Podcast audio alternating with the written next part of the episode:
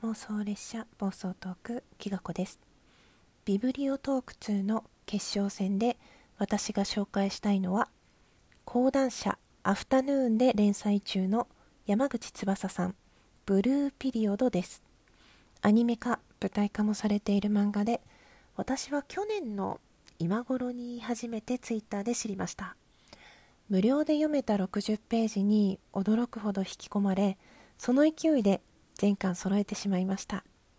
前回のビブリオトークでは漫画はご紹介できなかったのと今回のビブリオトーク2では別の本を紹介したくなりましたので満を持してのご紹介です主人公はそろそろ進路を考える頃の高校生彼は何事もそつなくこなす器用で明るいインテリヤンキー仲間とつるんでお酒やタバコ朝帰りをしつつも親の期待に応えるべく真面目に勉強もして結果を出しています。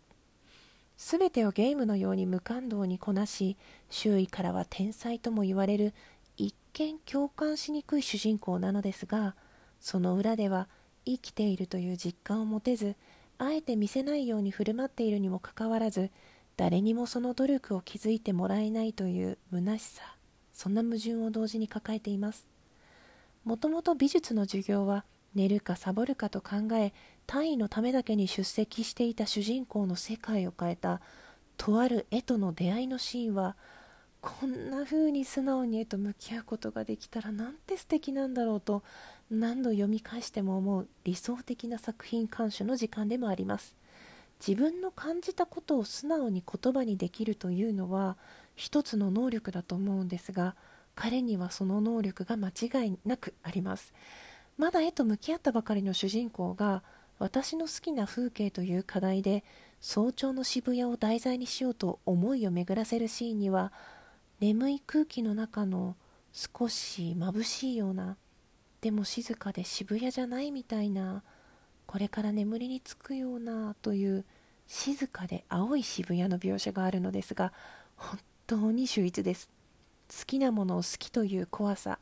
初めて完成させた絵を褒められて見せる涙は年相応の少年という感じで人間らしさが垣間見えこちらも感動して泣けてきてしまうとても好きなシーンです。人と出会う中で少しずつ自分の好きに気づいて向き合い真剣に向かい合える喜びと苦しさに涙を流しながら成長していく過程にはかつて部活や習い事などで頑張った経験のある方は自分を重ねてみてしまうと思います。主人公を変えていく周囲の人たちも一人一人悩みや葛藤を抱えています。様々に重なり合ったその人間模様は感動的な色合いを生み出しているようで時に切なく時に羨ましく見ている自分も心が動かされること間違いなしです。中でも美術の先生が主人公にかけた美術は自分に素直な人ほど強い文字じゃない言葉だからという言葉には図工や美術があまり得意ではなかった方々もそれってどういうことだろうと心惹かれるものがあるのではないでしょうか。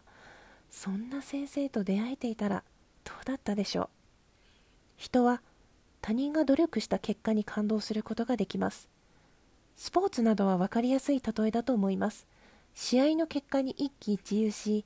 泣いて笑ってその思いを一緒に見ていた人と分かち合いますよね。それと同じように絵にもまた人を感動させる力がこもっているというお話です。好きで楽しんで情熱を込めてしたことにはそれを見た人聞いた人にも楽しさが伝わるものですよね。実はここまでのお話は全て無料で読める部分と第1巻のお話です。そこからどのように主人公が学び画力を向上させ絵に対する情熱をほとばしらせて変化していくのかはぜひあなたの目で見てください最後まで聞いてくださってありがとうございました。きがこでした。